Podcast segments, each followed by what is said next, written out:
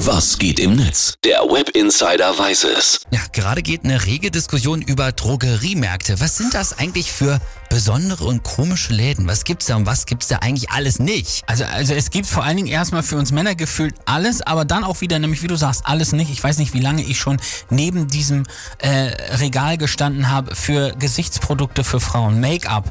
Und wo, wo sie siebenmal den gleichen Stift rausgezogen hat, gefühlt gesagt, guck mal, das ist eine ganz andere Farbe. Und ich dachte so, äh, nein. Ach so.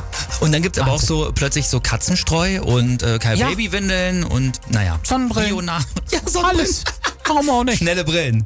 Äh, na gut, auf jeden Fall erkennt man auch vor allem ein Muster in all diesen Tweets und Postings, die ich äh, gefunden habe, nämlich zum Beispiel, dass man scheinbar oftmals dann viel mehr einkauft, als man eigentlich kaufen wollte. Ja. Und dass es dann auch mm, gar nicht mal so günstig ist, ne? Die Userin Popopanna hat zum Beispiel geschrieben, ich war kurz im Rossmann, weil ich Zahnpasta brauchte. Zahnpasta kostet übrigens 43,50 Euro.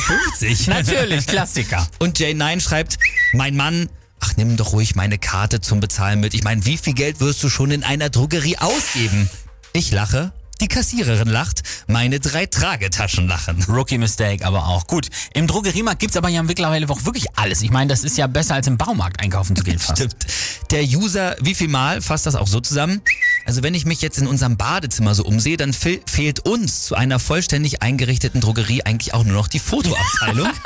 Sehr gut. Und mit diesem Post kann ich mich sehr gut identifizieren, weil das ist mir tatsächlich wirklich erst diese Woche passiert. Meine Drogerie wurde nämlich umgeräumt. Halbblutlehrerin schreibt dazu, hat DM einfach so seinen Laden umgestellt? Ja.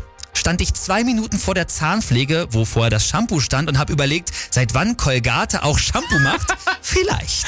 Oh, in solchen Momenten will man am liebsten einfach nur die Mitarbeiter anschreien, warum überhaupt umgeräumt werden muss, oder? Was soll das auch? Zu welchem Zweck? Was erlauben? Strunz! Echt mal. Und ich glaube, ein Level krasser als Drogerien sind scheinbar nur noch Parfümerien. Oh. Da habe ich nämlich auch noch zwei gute Tweets zu gefunden. Anso schreibt, ich kaufe Make-up und Mascara. Die Kassiererin zu mir, möchten Sie eine Tüte? Ich, ach, Schminke reicht eigentlich meistens. Sehr gut. Und Fini, Fini, Fini schreibt, die Parfümerie-Mitarbeiterin, ich mache Ihnen nur noch ein ganz kleines, leichtes Tages-Make-up. Dann das.